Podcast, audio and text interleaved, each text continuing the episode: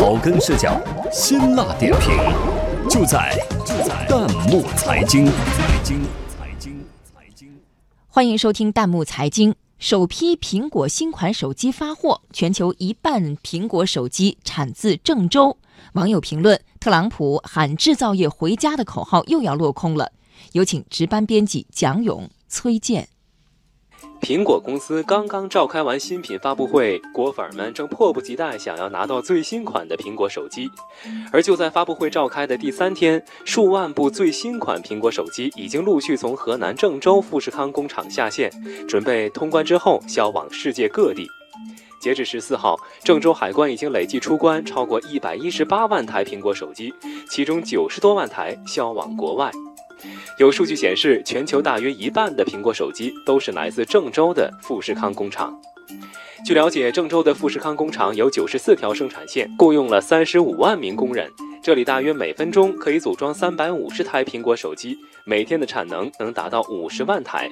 不少网友感叹：如此高效的生产摆在面前，看来特朗普让制造业重新回到美国的愿望又要落空了。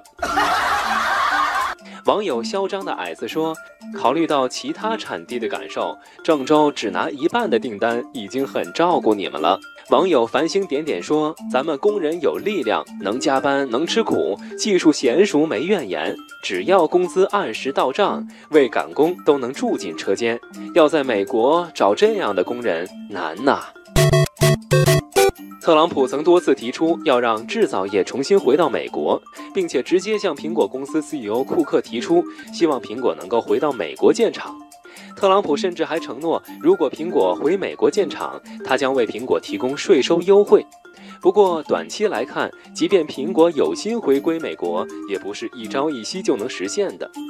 网友美少女战士说：“回国建厂可不是过家家，库克是个生意人，赔本的买卖估计不会干。”网友那年夏天说：“美国制造的真正软肋在于缺乏足够的廉价劳动力和配套产业链。”网友大学辅导员说：“苹果的零部件供应商大都集中在亚洲国家，将这些零部件长距离运回美国组装显然不现实。”不过，也有网友犀利地指出，苹果代工只是低附加值的组装加工，没啥值得炫耀的。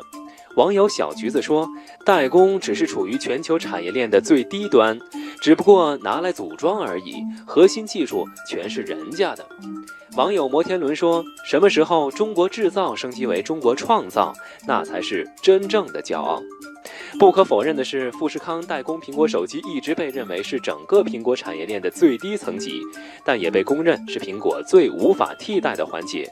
虽然低端，但是它能源源不断提供就业机会，要不然特朗普也不会追着库克让苹果回到美国建厂。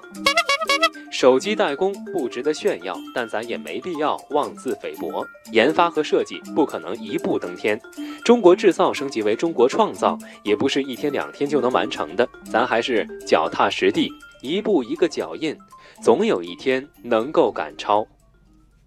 欢迎大家给我们推荐您感兴趣的弹幕财经话题，或发表观点参与互动，我们将选择有价值、有意思的内容在节目中播出。